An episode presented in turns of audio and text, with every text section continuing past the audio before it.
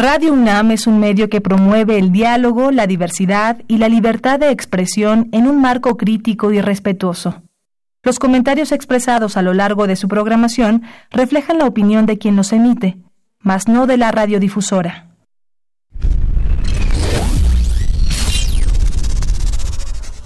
Radio UNAM y la Facultad de Ingeniería presentan Ingeniería en Marcha.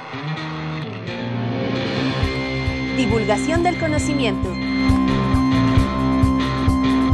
Innovaciones tecnológicas. Investigación en ingeniería. Y cultura. Acompáñanos. Esto es Ingeniería en Marcha.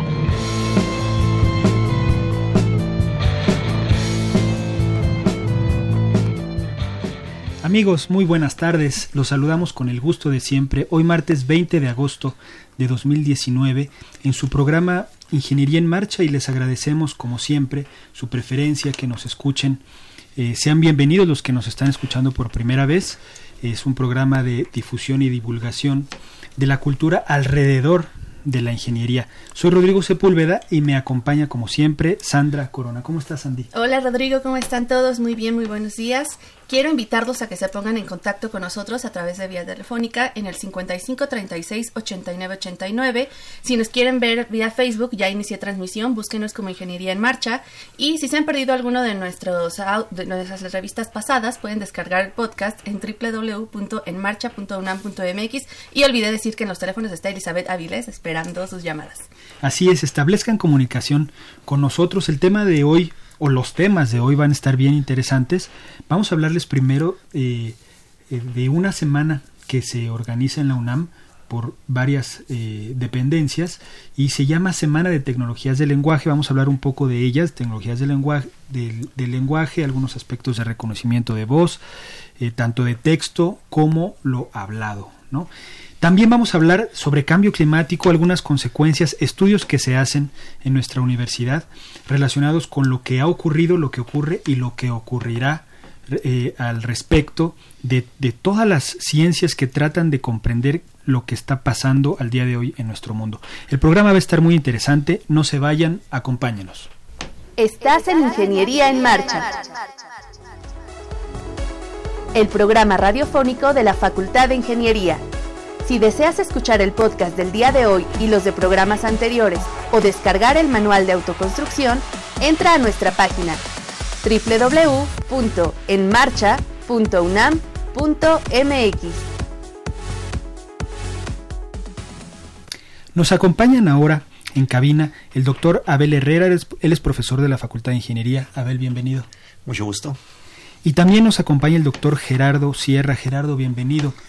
Rodrigo, buenas tardes. Muchas gracias por invitarnos. Sandra, buenas tardes. Buenas tardes. Muy buenas tardes. Tú eres investigador del instituto, también eres profesor de la facultad y egresado, por supuesto, de ahí. Así es, este, tengo el gusto de salir de la Facultad de Ingeniería y seguir trabajando en la misma.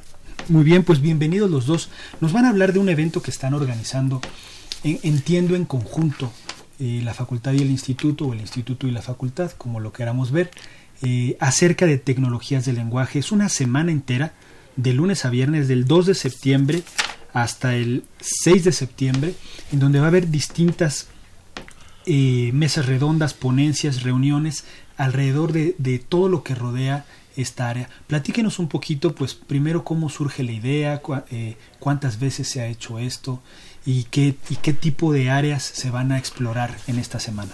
Bueno, eh, me gustaría poner un poco en contexto lo que significa esta semana. Eh, realmente el grupo de ingeniería lingüística del Instituto de Ingeniería está cumpliendo este agosto 20 años. Entonces, en el marco de esos 20 años estamos celebrando la semana. Eh, realmente son varios eventos que ya hemos venido organizando cotidianamente.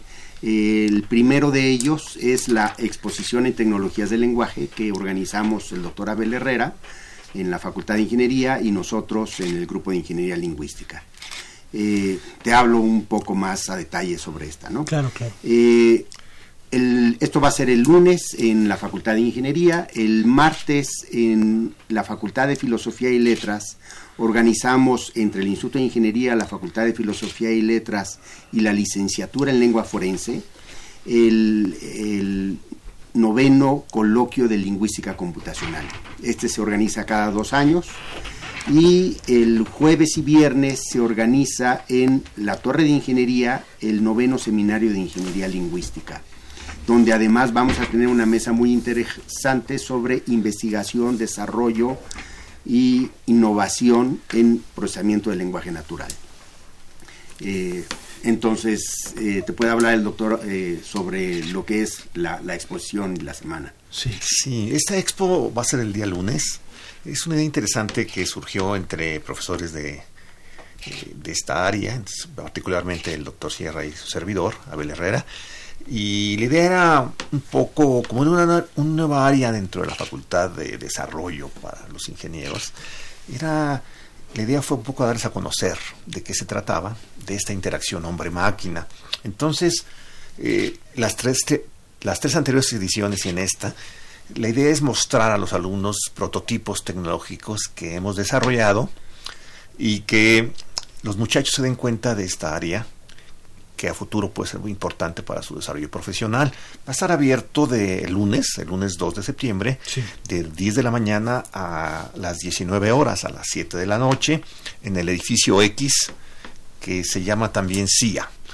En, el, en la ala sur, antes le llamábamos anexo, ahora es ala sur, que está en el circuito exterior.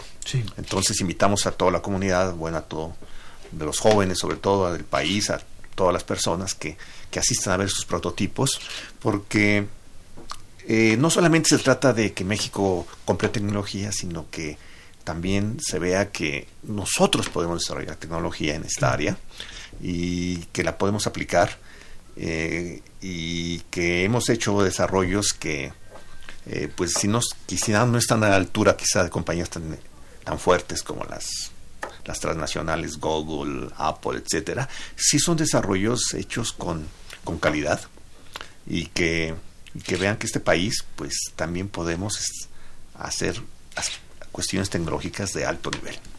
Esta área, eh, pues como podemos escuchar, es bastante amplia, es decir, es, multidisciplinaria y vemos eh, participando facultades que mm, podrían parecer de entrada un poco alejadas o disímiles como ingeniería y filosofía, y conviviendo en este campo de conocimiento. ¿Qué otras disciplinas o qué se requiere eh, para, para, adentrarse eh, en las tecnologías del lenguaje? Eh, para adentrarse en las tecnologías del lenguaje prácticamente estamos hablando de dos partes, ¿no? Tecnologías y lenguaje. Entonces, en el en la parte de tecnologías, pues podemos pensar en ingeniería en computación, ciencias de la computación, eh, alguna área tecnológica, eléctrica, etcétera. Pero por otra parte es importantísima la parte del lenguaje. Y en la parte del lenguaje estoy hablando también filosofía, este, traducción, en fin, eh, varias áreas, eh, cognición que están relacionadas, psicolingüística. Y bueno, hay dependiendo de las aplicaciones, justamente, pues será el tipo de, gente que se involucre. Si tienes que ver con un proyecto eh, donde estás analizando eh, cómo se escribe eh, para detectar, por ejemplo, emociones, pues entonces el área de psicolingüística va a ser importante. entonces, realmente es un área interdisciplinaria y, esa es la parte interesante del laboratorio y de la expo en la expo, por ejemplo, y me gustaría platicarte de quiénes van a estar. Claro, claro. O sea, está Justina, eh, que es un desarrollo de la Facultad de Ingeniería, eh, y realmente para hablar en este sentido de lo que hace Justina, pues estamos hablando de cuestión eh, motriz, el, movimiento de Justina, pero también el entendimiento de lo que se está diciendo y la comprensión para poder entender lo que se dice y este, hacer los comandos que se ejecutan. Este es un caso particular, eh, pero no solamente en la Facultad de Ingeniería, sino en la eh, Benemérita Universidad Autónoma de Puebla, eh, se tiene el Laboratorio de Ingeniería del Lenguaje y del Conocimiento, donde nos van a presentar dos robots humanoides. Uno es Arthur, que tiene emociones en su expresión, y esa es una de las partes importantes. Pero lo que tú decías, en otras partes de la, de la universidad, por ejemplo en ENALT, eh, se va a presentar una base de datos terminológica que están utilizando, eh, que es parte de las tecnologías del lenguaje. Eh, el Colegio de México, en ese mismo sentido, este, nos va a presentar los avances que tienen del corpus del español mexicano contemporáneo, el diccionario del español de México, o la UAM Coajimalpa, eh, el CENIDET, el LIMAS, eh, son varios que están presentando y evidentemente el Laboratorio de Tecnologías del Lenguaje del, del, doctor Abel Herrera y eh, de nosotros del Grupo de Ingeniería Lingüística tendremos, en mi caso en particular, un corpus paralelo de lenguas mexicanas, donde tenemos todas las variantes de las lenguas mexicanas y se puede hacer búsquedas español con estas lenguas mexicanas y te puede platicar el doctor Abel lo que van a presentar. Sí. Sí, bueno, aquí algo muy interesante es que eh, no solamente está dirigido a ingenieros en computación, sino que nosotros al hacer esta interacción con hombre-máquina y que actualmente ya está muy muy, muy eh, avanzada las aplicaciones, lo que llaman Internet de las Cosas, que es aplicarlo en casa. Pues, antes llamamos aplicaciones domóticas. pero que ya se dan, por ejemplo, en televisores, que tú puedas con la voz cambiar de canal, bajar, subir, etcétera, el volumen. Electrodomésticos, sí, electrodomésticos, refrigeradores, etcétera. Entonces ya está. Entonces México puede hacerlo, podemos hacerlo aquí. Entonces, pero, pero ellos no tienen una computadora ahí. Esas, esos algoritmos que se hacen en computadora hay que pasarlos a microcontroladores. Que obviamente utilizan microprocesadores. Entonces necesitamos mucha gente de electrónica. Eh, el doctor me enseñaba una muñeca de Japón que, que repite lo que dices. Bueno, este tiene un microprocesador, no tiene una computadora dentro. Entonces, eh, todo este tipo de aplicaciones obviamente son también dentro de la ingeniería multidisciplinarias. Claro. Entonces, eh, ahí convergen también gente de comunicaciones, que es importante. Claro. Porque cuando te reconoce Siri o, Cortana o Alexa, pues bueno, eh, quien te reconoce es su sistema central y lo manda rápidamente. El sistema central tiene una comunicación muy rápida. Entonces, realmente convergen o hasta en el mismo diseño convergen gente de otras áreas, como tú decías, en la lavadora, etcétera, convergen gente de otras áreas. Entonces, eh, pues afortunadamente es un área que apenas está, apenas está en desarrollo en el mundo, pero, pero va a pasos agigantados. Entonces, la idea es un poco subirnos a, esa, a esa lucha tecnológica por, bueno, por, por desarrollarla, desarrollarla en diversas regiones, ¿no? Y ad, ad hoc. Y entonces la lengua tenemos una ventaja, afortunadamente, que la lengua pues se habla de forma distinta en diferentes países. Claro. Entonces podemos, podemos, podemos usar esa pequeña ventaja para desarrollar nuestros prototipos. Veo que también en el programa tienen eh, algunos invitados o ponentes extranjeros. Eh, ¿qué, qué, qué, qué, nos van a venir a platicar? ¿Qué es lo que hacen eh, en sus respectivos países? O sea, simplemente me gustaría platicarte de los tres ponentes que vamos a tener en, al mismo tiempo de la exposición. Eh, justamente estos invitados que van a estar de 11 a 1, no, son el top. ¿Qué día van a este, estar? El, lunes, de, 11, a 1 en el Auditorio Sotero Prieto de la Facultad de Ingeniería. Te platico. Una de ellas es Verónica Dal. Verónica Dahl es considerada la madre fundadora de la programación lógica. Nada lo que es nada más. Es la primera doctora en inteligencia artificial. Ella creó Hyper, Hyprolog, que es el primer eh, lenguaje que puede interpretar consultas y comandos en lenguaje humano en el paradigma de la programación lógica. nada más. Nada más. Está Alexander Gelbuk, que es uno de nuestros colegas. Él prácticamente puedo considerar que es el primer, eh, el primero en crear un grupo de tecnologías de lenguaje de manera formal aunque ya se había creado uno hace 50 años con Luis Fernando Lara, que también va a estar, pero no en este, sino en el Seminario de Ingeniería Lingüística, Alexander Gelbuk es entonces el, fundador de este laboratorio de lenguaje natural y procesamiento de texto en el Politécnico Nacional. es prácticamente el creador de la idea de la Asociación Mexicana de Procesamiento del Lenguaje Natural que hoy tenemos. Eh, y bueno, realiza anualmente un congreso internacional a lo largo del mundo en diferentes países, uno de los mejores este, eh, congresos. Y el tercero es Alejandro García Romero, eh, que supongo que ya ha venido aquí, es un académico, empresario, coordinador general de UNAM Mobile, entonces del Laboratorio de Innovación Móvil de la UNAM. Eh, presentó como tesis su primera startup, el, el, sitio de podcasts del español más grande del mundo. Entonces, simplemente son tres ponentes que vale la pena escuchar este y bueno darse una vuelta por eh, la exposición donde se van a ver pues todos estos desarrollos no solamente de la UNAM sino de todo México.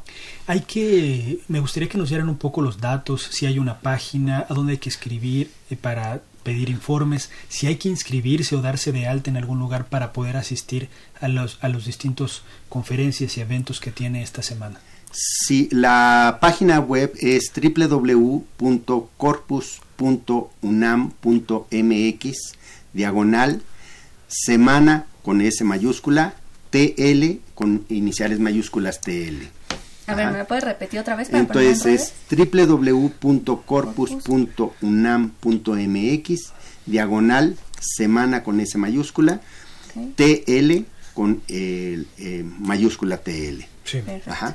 Eh, los horarios son diferentes. El lunes es en la Facultad de Ingeniería, ya lo dijo eh, Abel, en el CIA, eh, que es de 10 de la mañana a 19 horas, la exposición. Las, las conferencias va a ser en el Auditorio Sotero Prieto de 11 a 1. El martes y miércoles va a ser el coloquio de lingüística computacional en la Facultad de Filosofía y Letras de 10 de la mañana a 19 horas. El jueves y viernes va a ser el seminario de ingeniería eh, lingüística en la Torre de Ingeniería de 10 y media de la mañana a 2 de la tarde. En el auditorio de la Torre. En el auditorio de la Torre. Sí. Y el jueves en la tarde de 4 a 6 va a ser la reunión, la mesa redonda sobre investigación, desarrollo e innovación en tecnologías del lenguaje. Esta, eh, para ponerla un poco en contexto, estamos invitando a dos tecnólogos. Uno de ellos es Ricardo Baez Ayates, que es el top en recuperación de información. Eh, y Nuria Bell, que es eh, pues empresaria catalana, investigadora, que tiene su propio grupo. Pero además va a haber dos representantes, uno por parte de la UNAM, otro por parte de la UAP de la vinculación entre la docencia e investigación con la innovación. Entonces, eh, realmente es un eh, también momento espectacular que vale la pena eh, claro. asistir. ¿Hay que inscribirse o hay que darse de alta en algún lugar si uno quiere asistir? Es completamente gratuito. En el caso del coloquio, con el 80% de asistencia se, se entrega una constancia. En los demás es completamente gratuito y pueden sin ningún problema. Y yo quisiera decir que aquí tenemos un área de oportunidad enorme, que ya varios grupos de, de la UNAM, incluido eh, tanto el doctor como el, que yo dirijo, y, fuera de la UNAM, eh, eh, y es el, la aplicación en tecnologías de lenguaje para lenguas mexicanas.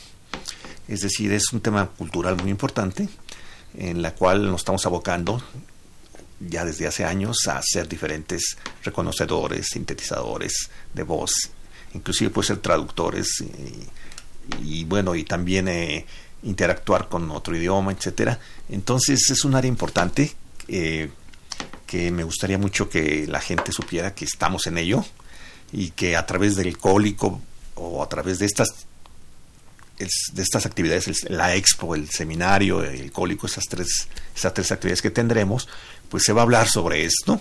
Y también se va a hablar sobre una técnica nueva que, que es fascinante, que se llama redes, redes neuronales profundas. Doy un curso sobre eso en la, en la UNAM, pero que también está realmente rompiendo paradigmas, digamos, dentro de la ingeniería eh, de inteligencia artificial y se está aplicando muy bien tanto a lengua como a texto y las aplicaciones son enormes, ¿no? Aplicaciones médicas para niños, para ancianos, para detectar enfermedades o detectar síntomas. Y también vamos, nuestra, estamos trabajando en reconocimiento en reconocimiento del hablante para inclusive para cuestiones forenses, para cuestiones legales, donde la tecnología puede aunarse con los expertos lingüistas para dar veredictos o, o, o reafirmar o afirmar si una grabación es corresponde a una persona, etcétera. Entonces, las aplicaciones de este tema se van ampliando cada día más. Claro. Pues la semana se escucha súper interesante. Ojalá tengan muchísima concurrencia. Muchísimas gracias por estar con nosotros en el programa.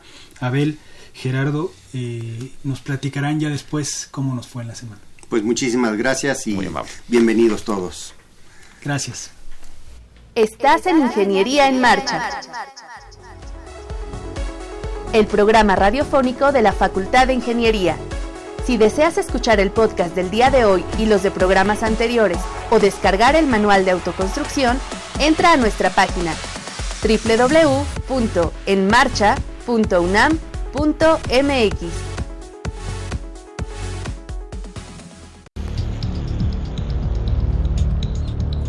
El cambio climático es uno de los problemas ambientales más graves que enfrenta la humanidad. Es producto del calentamiento global que amenaza el ecosistema provocando múltiples consecuencias negativas en los sistemas físicos, biológicos y humanos. Algunos de esos impactos son el derretimiento de la masa de hielo en los polos, propiciando el aumento del nivel del mar. Asimismo, aumenta la aparición de fenómenos meteorológicos más violentos, sequías, incendios, muerte de especies animales y vegetales y desbordamientos de ríos y lagos.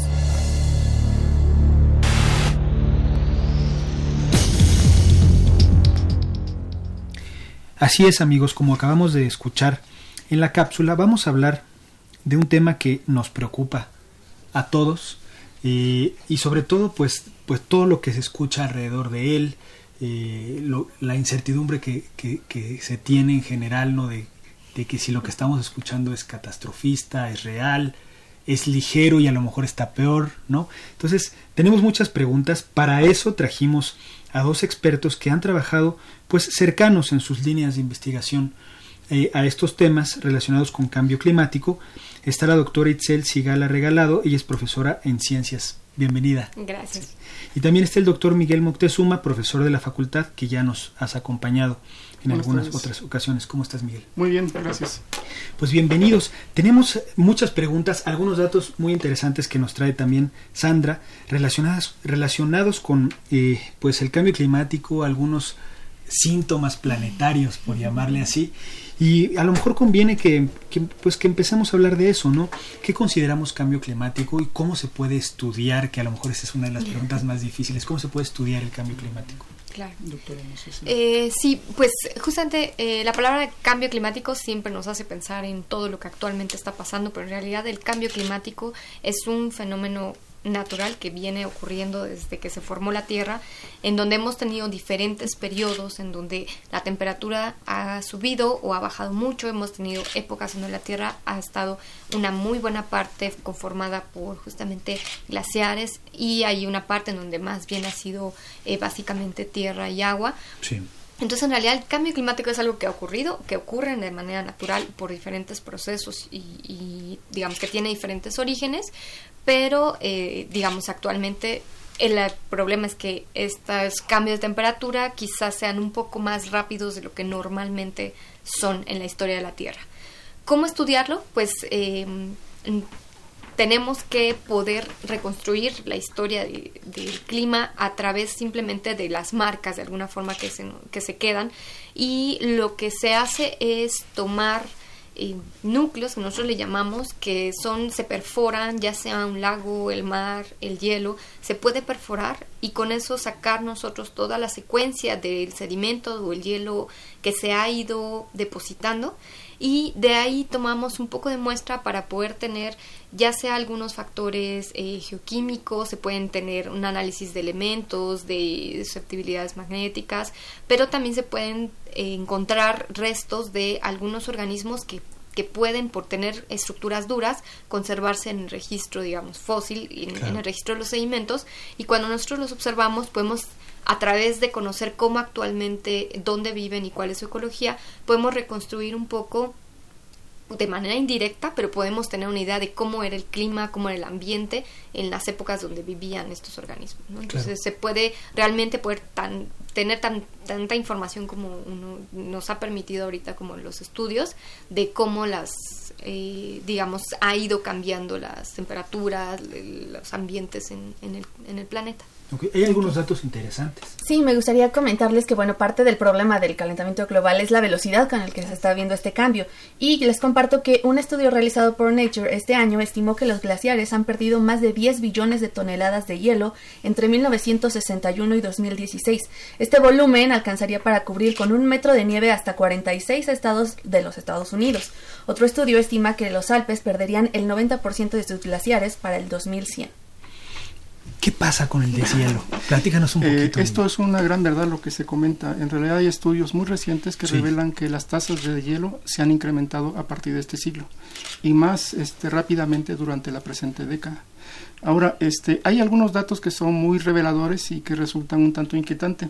Hasta hace algunos días, lo que es la administración NOAA de Estados Unidos, lo que reveló es que el, eh, la temperatura del mes de julio ha sido la más alta de los últimos 140 años. Coincidentemente, este mismo dato lo divulgaron hace algunos, algunas semanas para el mes de junio. Lo que está resultando es que junio, julio han sido los meses más calurosos de los últimos 140 años. Un poco más, este NOAA en su último reporte lo que está revelando, lo que predice, lo que se sabe con toda seguridad que va a ocurrir es que el año 2019 va a ser uno de los cinco años más cálidos de los últimos 140 años.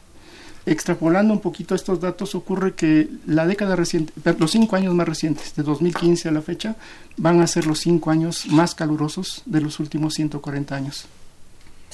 Aquí, aquí, tengo otro dato, por ejemplo, que dice, solo en julio la capa de hielo de Groenlandia perdió 197 mil millones de toneladas de hielo. 80 millones de piscinas olímpicas se llenarían con esta cantidad. Y lo contrastante de esto es que con el calor, como dicen, cada año se deshiela, pero se esperaba de entre 60 a 70 mil millones de toneladas, no 197 mil millones de toneladas.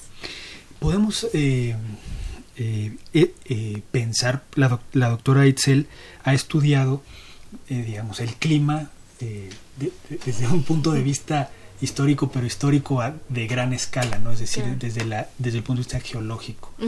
Eh, ¿Qué ha ocurrido? ¿Esto es cíclico? Sabemos que en parte contribuimos, ¿no? La actividad humana, las emisiones eh, de CO2 a la atmósfera y otro tipo de actividades contribuyen o ponen, pues no granito de arena, sino su rocota al, al, problema. Pero digamos, ¿habrá una esperanza, por llamar así, de que sea cíclico esto y se revierta por algún mecanismo de la Tierra?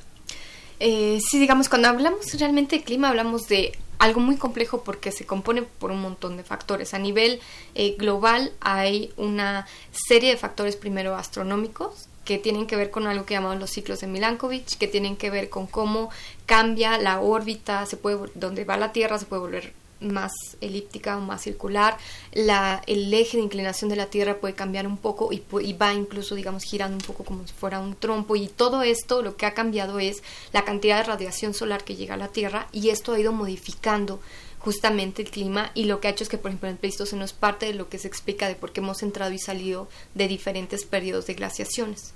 Em, esto, digamos, en términos externos. A, nivel interno y a nivel, digamos, como planeta, hay otros factores como, por ejemplo, la actividad volcánica, que al emitir ciertos gases y obviamente los gases que están en la atmósfera también son otro componente eh, que digamos ahorita es a lo que más siempre le atribuimos como todas estas consecuencias pero digamos una parte eh, ha ido cambiando por el fenómeno natural también de eh, el movimiento de las placas tectónicas cambia la cantidad de eh, continente que hay respecto al mar y esto también ha ido que digamos en la escala geológica esto ha sido importante en términos del clima.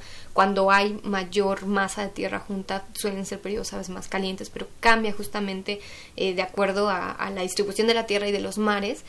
Y tenemos además las corrientes eh, digamos mm, marítimas que hay superficiales y hay profundas y que justamente también tienen mucho que ver con el clima del planeta y que eh, han ido cambiando eh, a lo largo del, del tiempo eh, y tienen que ver con la temperatura y tienen que de, la del agua tienen que ver con la salinidad y ahí es, por ejemplo, donde también el asunto de los deshielos de los eh, glaciares puede tener una gran eh, contribución a cambiar el clima de manera general. Esto ha sido cíclico, digamos, hemos tenido periodos de... De hecho, estamos en una época, digamos, interglaciar y realmente estamos, según, digamos, estos ciclos, estaríamos por entrar a una época glaciar. Y lo más probable es que este rápido calentamiento nos lleve más rápido a entrar a una época glaciar. Suena raro, digamos, pero por cómo se modifica todos estos factores, en realidad el calentamiento nos va a llevar probablemente a una entrada muy rápida a un ciclo glaciar, em, donde qué pueda pasar, digamos, y si puede volver a retomar como la Tierra esto, pues muy probablemente. Quienes estemos para presenciarlo, pues es probablemente lo que cambie, ¿no? Es decir, las especies de animales, plantas se han ido adaptando a todos estos cambios. Eh, hay especies que eh, han recorrido regiones para cambiar su distribución conforme, por ejemplo, los, las glaciaciones y los interglaciales. Y esto pues, da pie a que algunas desaparezcan, otras ganen terreno, otras eh, cambien de lugar, otras se diversifiquen. Entonces, probablemente esto va a seguir, digamos, ocurriendo eh, como parte de estos ciclos. Para dónde va exactamente es muy difícil este, realmente poder tener una idea, pero sí, lo más probable pues es que de manera natural en algún punto se retome estas glaciaciones y después otra vez una etapa interglacial. Si uno escucha así de bote pronto, pues hablar de calentamiento global y cambio climático y de repente escucha glaciación, pensaría que son dos canales distintos, ¿no? ¿Nos podrían explicar eso? O sea, ¿por qué, por qué ante un escenario en el que pues son los meses más cálidos, ¿no? En quién sabe cuántos cientos de años, eh, estamos entrando, o podríamos pensar que estamos entrando en una eh, era o etapa de glaciación. es una cosa geofísica. este, el derretimiento de los, bueno, eh, cuando nosotros pensamos en la cantidad de agua que hay en el planeta, alrededor del 97% es agua salada contenida en los mares y el 3% más o menos agua dulce. Y de ese 3% quizá más del 50% está contenida en básicamente glaciares y glaciares de montaña. Eh, es agua dulce que al derretirse el, glaciar lo que pasa es que entra hacia el mar que es digamos salado y esto cambia la densidad del agua. Y esto es un flujo que puede ocurrir normalmente y que de hecho la diferencia de temperatura del, del agua del mar es lo que genera el movimiento de las corrientes. Nosotros ya sabemos, digamos, actualmente, es algo que exactamente hace apenas 20 años quizás se fueron descubriendo las últimas corrientes. Hay corrientes superficiales del mar y hay corrientes profundas. Entonces, hay momentos en donde el agua, por la diferencia de densidad y de temperatura, baja. Entonces tenemos algunas corrientes que son las que llevan, por ejemplo, el calor de los trópicos hacia el, norte y que permite que Europa y algunos países del norte no estén completamente congelados. Y lo que probablemente, o el escenario es que al entrar esta cantidad de agua dulce hacia los mares, cambie estas corrientes deteniendo, por ejemplo, este flujo de agua hacia allá.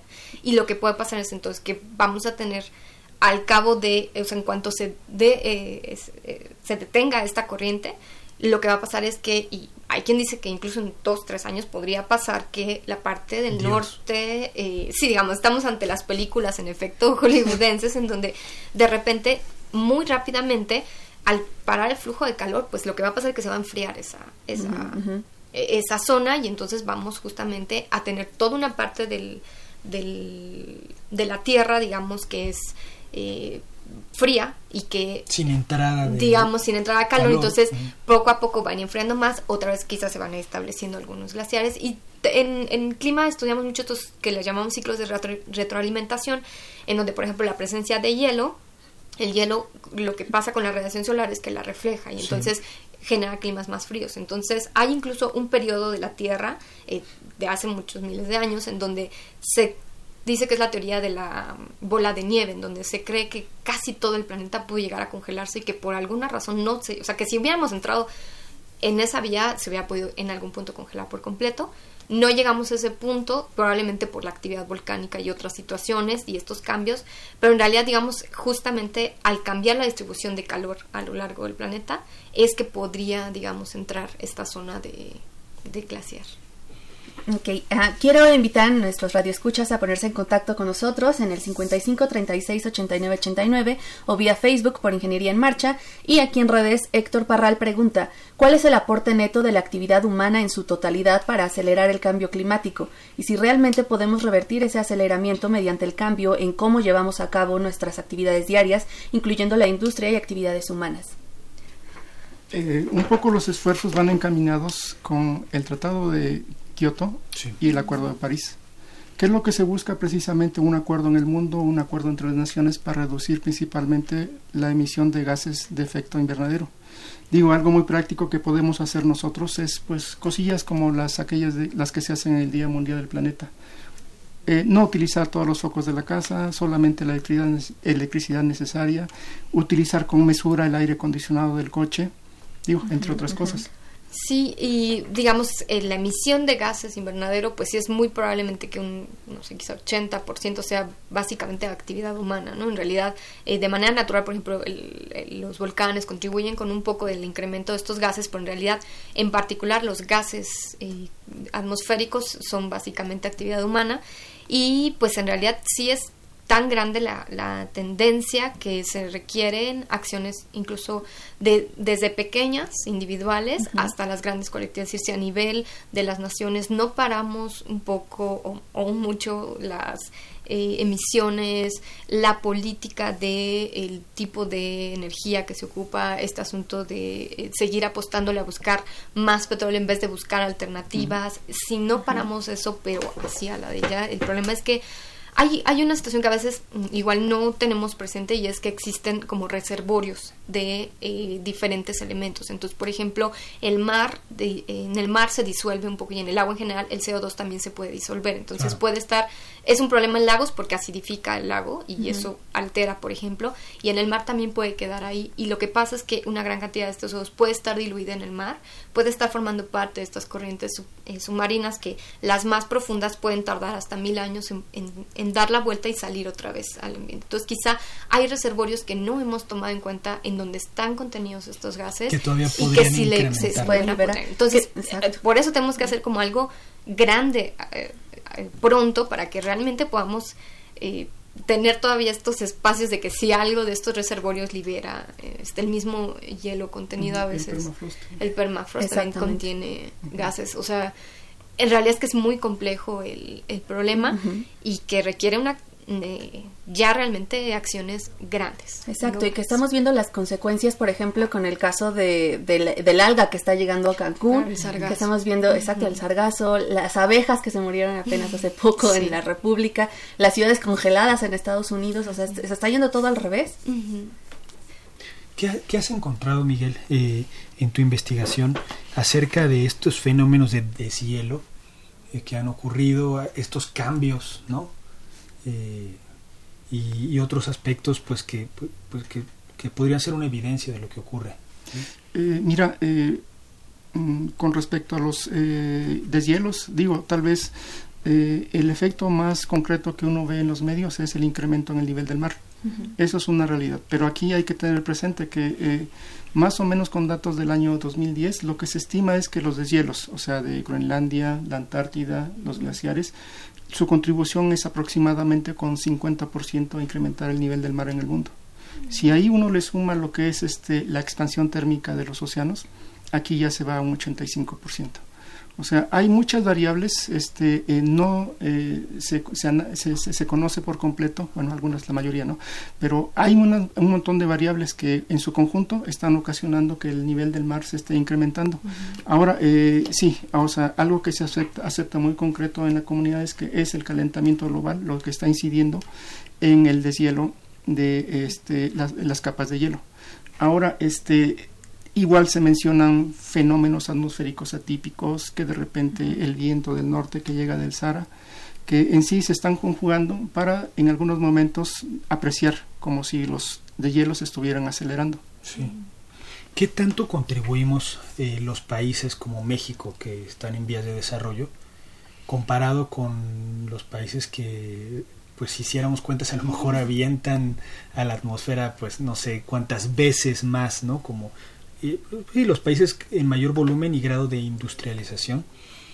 Eh, es decir, la acción debe de ser de todos, de ellos. ¿Qué se, qué se, qué se puede hacer?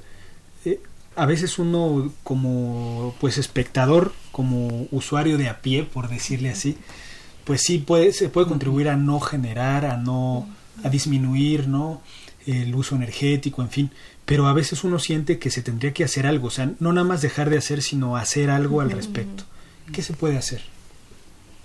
Eh, recientemente se publicó un comunicado del grupo intergubernamental de expertos de la ONU y básicamente lo que exhortan a la, a la, población es reducir el consumo de carne de res. Este, hay estimaciones que dicen que en realidad este, el ganado vacuno en el mundo emite más o menos, es la tercera fuente de gas contaminante, de gas de efecto invernadero, el metano. Claro, por sus heces, ¿no? Sí, sí, sí, sí. Sí, en realidad, eh, pues justo, ¿no? Mucho se ha hablado de lo que se le llama ahora como la huella ecológica que, que dejamos cada uno eh, me ha tocado ver, por ejemplo, incluso eh, de las imágenes que corren en Facebook, estos que dicen que, por ejemplo, que no tener hijos es la solución, ¿no? Pero en realidad el asunto no es cuántos hijos tienes, sino dónde vives incluso y qué puede, qué cuánto desecho y cuánto recurso ocupan este, quizá eh, los 10 hijos de alguien en un país eh, en vías de desarrollo sea muy diferente su consumo respecto a un hijo de alguien de un país desarrollado, en donde la, el cambio, por ejemplo, cuántas veces cambia su celular y todo lo que implica estos nuevos celulares en términos de los minerales que se ocupan. hemos escuchado ahorita bastante del problema de estas mineras, etcétera. Eh, la industria de la moda ahora también se ha denunciado como una de las grandes contaminadoras, por ejemplo, la parte textil. Entonces, en realidad, eh, es como todo un cambio de, hábitos. Eh, empezando otra vez desde lo individual, pero hasta lo general, ¿no? Esta parte de... Em, em, porque a veces incluso es que quizá tenemos la tecnología para actualmente para hacer muchas cosas, ¿no? Cuando se dio este cambio de las bolsas de plástico que se prohibieron de repente todo el mundo ya, todos los supermercados, las que te daban decía bolsa biodegradable, ¿no? Y entonces uno decía, bueno, pues si existía ya y se podía hacer, entonces ¿por qué no se hacía ya? Porque de repente uno hubiera esperado que con este cambio pues hubieran tardado en desarrollar una bolsa. Pero probablemente es que ya tenemos muchas tecnologías, ya tenemos la capacidad de hacer bolsas degradables, materiales biodegradables o menos contaminantes. En realidad es que tiene que ser como una mm, eh, demanda de la sociedad también hacia eh, todos los demás actores, tanto políticos y los de las industrias, para poder realmente generar este cambio a nivel grande. Y pues en términos de justo la distribución entre países desarrollados y subdesarrollados, pues sí, probablemente eh, algunos, pues donde se han establecido las industrias, son quizá los que más contaminan que no necesariamente es que el dueño de la industria sea ese país, ¿no? Probablemente lo que pasa es que lo que se ha pasado es que países, pues digamos, muy desarrollados sacaron sus industrias de su país para llevarlo a otro país. Eh, claro, suena a que, bueno, me deshice del problema porque llevo la contaminación a otro lado, pero en realidad lo que estamos viendo es que es global. Es global. O sea, no hay regionales. Un cierto clamor de la comunidad científica, sí es cierto. Dicen que necesitamos cambiar nuestro estilo de vida depender menos de energías fósiles, emitir menos dióxido de carbono. De hecho, hay este, una iniciativa en la que dice que estos problemas deben atacarse de una forma más sistematizada, incluso crear carreras de ingeniería, por ejemplo, del clima, y de tal forma que se propongan técnicas, instrumentos, métodos que lo que hagan es extraer los gases de efecto invernadero de la atmósfera. Esto es aplicar técnicas que le llaman de restauración del clima. Sí hacer algo que sea activo, ¿no? Nuestra, nuestra labor más que dejar de hacer, más bien sumar el dejar de hacer con tratar de reparar. Y yo creo que la parte importante es esto de crear conciencia, que, que nos hagamos conscientes, responsables de lo que nos está pasando.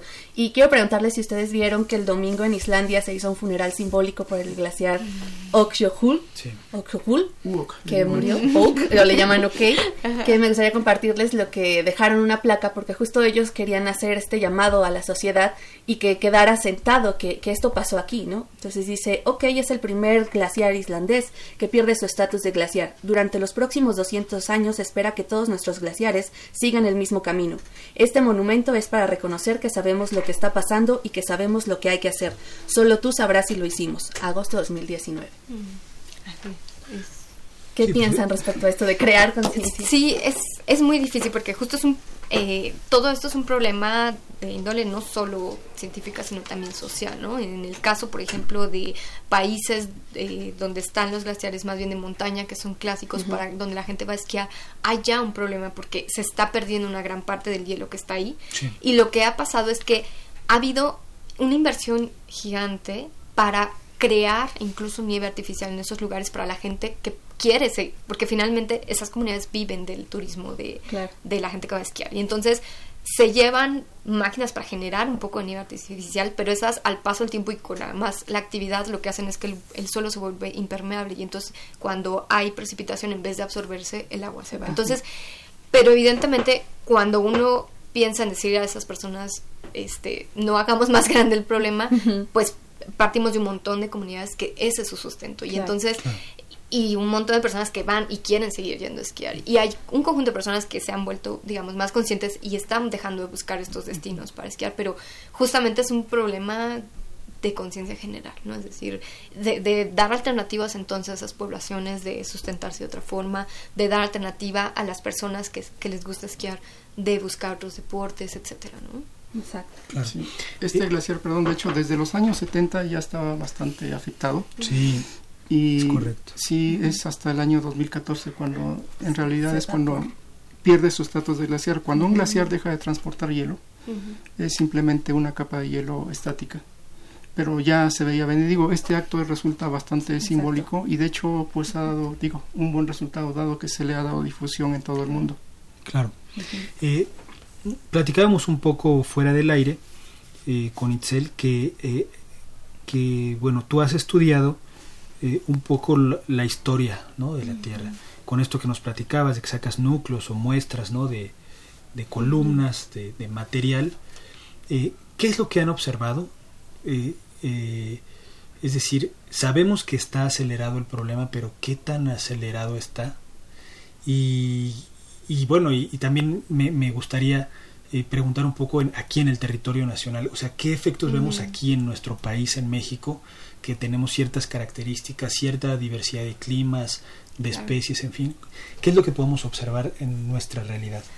Ok, sí, es eh, interesante porque justo, digamos, todo esto que platicamos es como el clima a nivel global, pero evidentemente hay toda una discusión, por ejemplo, la mayoría pues de estudios están concentrados, por ejemplo, muchas veces en Europa, en Norteamérica, en, en Estados Unidos, en Canadá, y la pregunta es si los trópicos responden de igual forma que regiones, por ejemplo, templadas a estos cambios climáticos. Entonces, el grupo en el que yo colaboro, que es con eh, gente que está en el Instituto de Geofísica y de Geología, eh, se dedican justamente a buscar extraer sedimento de muchos lagos, en particular, por ejemplo, en el centro de México, para saber si todos estos fenómenos que conocemos a nivel mundial se han visto reflejados en, el, en cambios climáticos en el centro de México Em, eh, se ha trabajado con lagos de muchas características.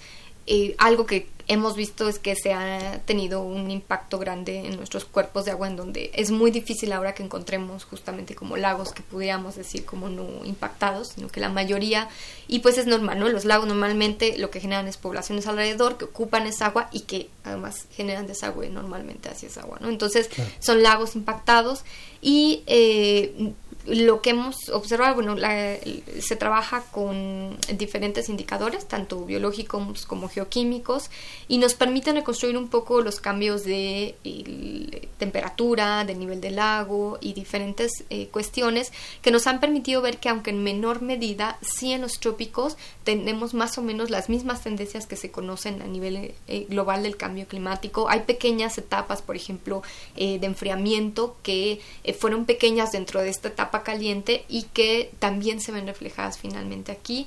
Eh, se está estudiando, por ejemplo, los lagos del Sol y la Luna en el Nevado de Toluca, en donde, eh, ah, bueno, hay uno en particular que tiene características más ácidas de manera, digamos, natural, pero esperábamos en estudios que se están haciendo ahorita con, con, eh, con tesistas y demás alumnos, esperábamos ver quizá mayores afectaciones y aparentemente en estos últimos años no han resultado cambiar mucho sus, sus condiciones y eso ha sido muy interesante, ¿no? Entonces, el grupo de la doctora Margarita Caballero está colaborando en eso.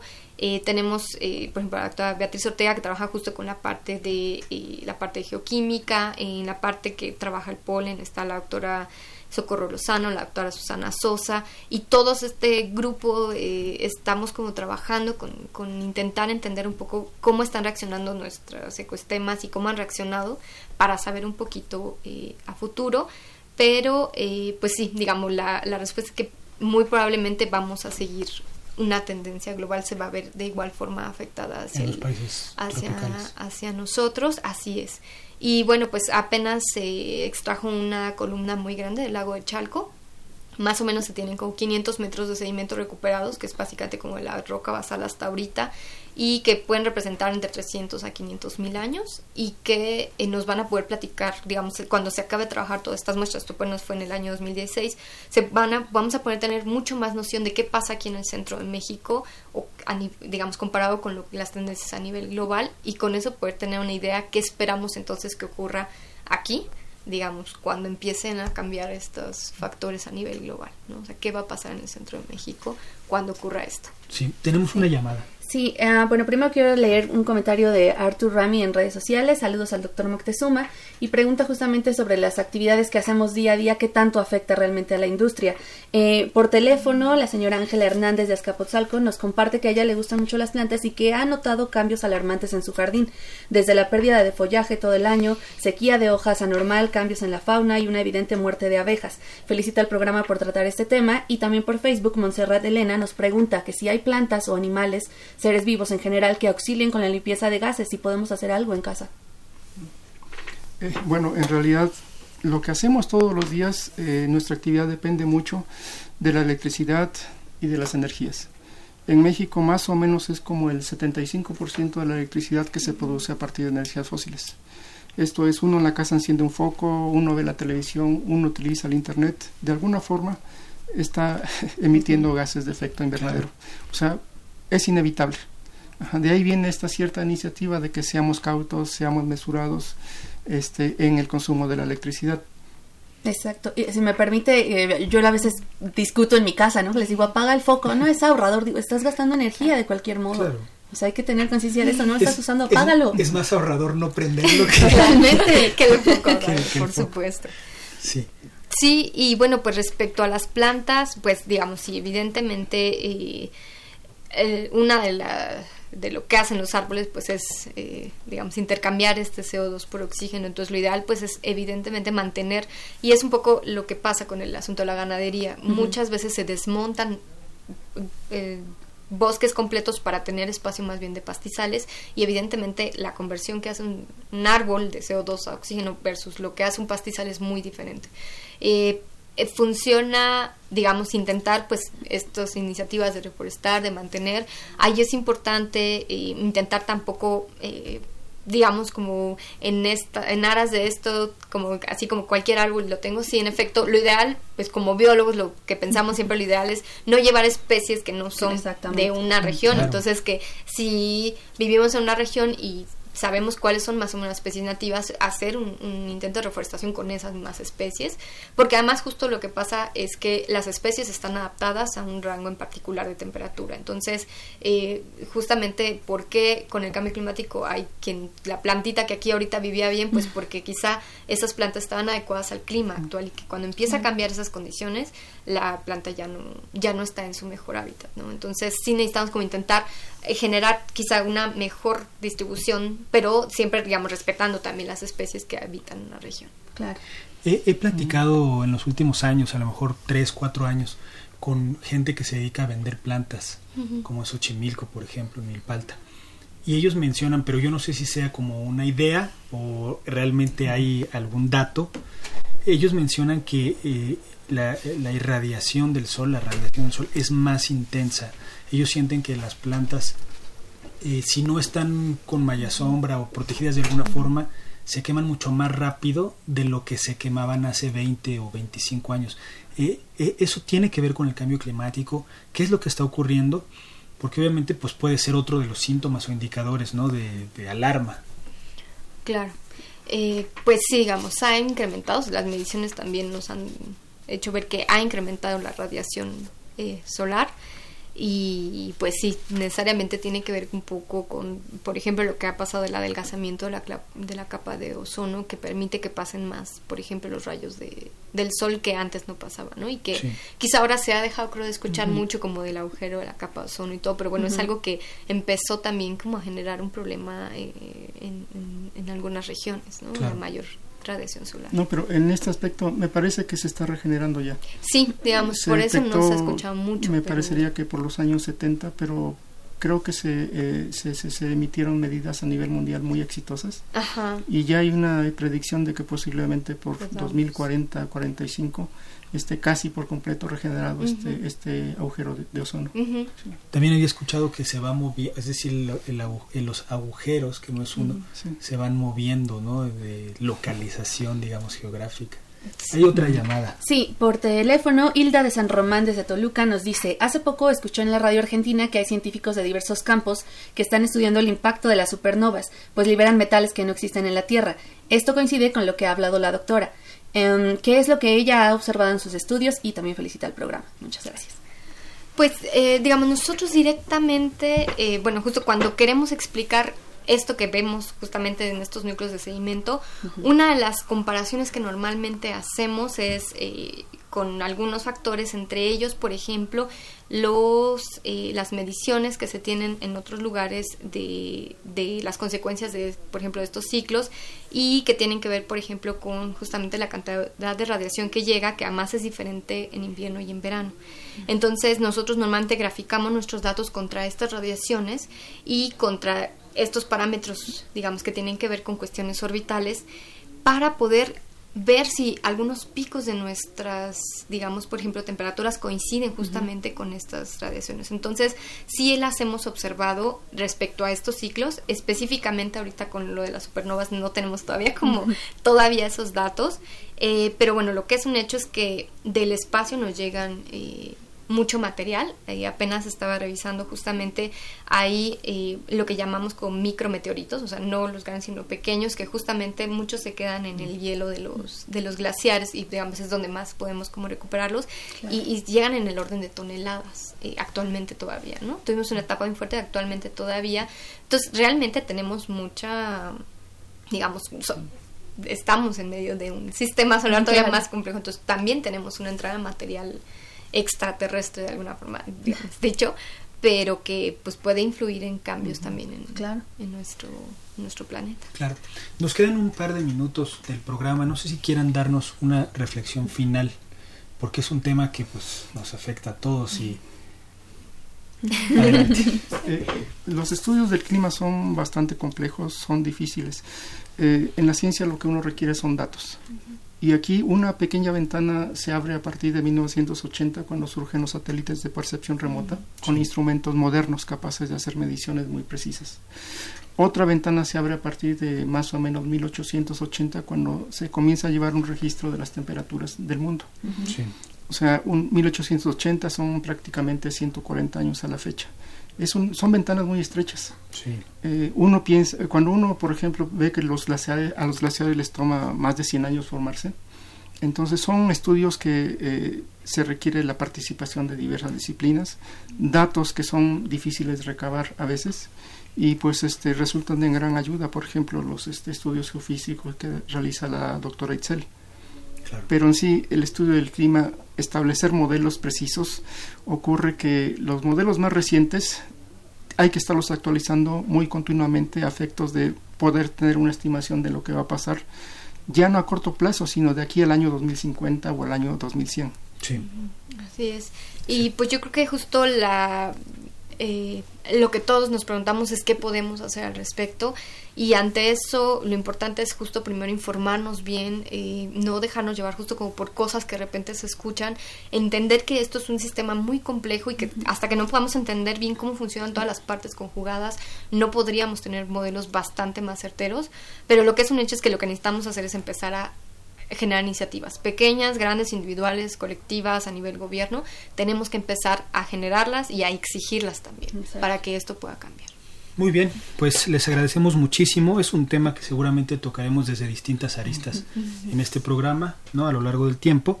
Agradecemos a los escuchas, gracias por sintonizarnos, por vernos a través de su tableta, celular o por vía Facebook. Eh, no me voy sin antes dar los créditos del programa.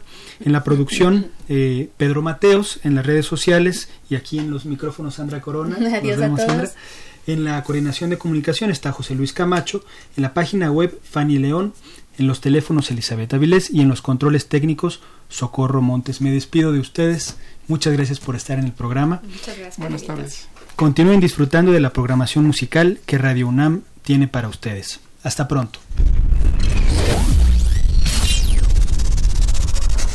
Radio UNAM y la Facultad de Ingeniería presentaron Ingeniería en Marcha. Divulgación del conocimiento. Innovaciones tecnológicas. Investigación en ingeniería. Y cultura. Ingeniería en Marcha.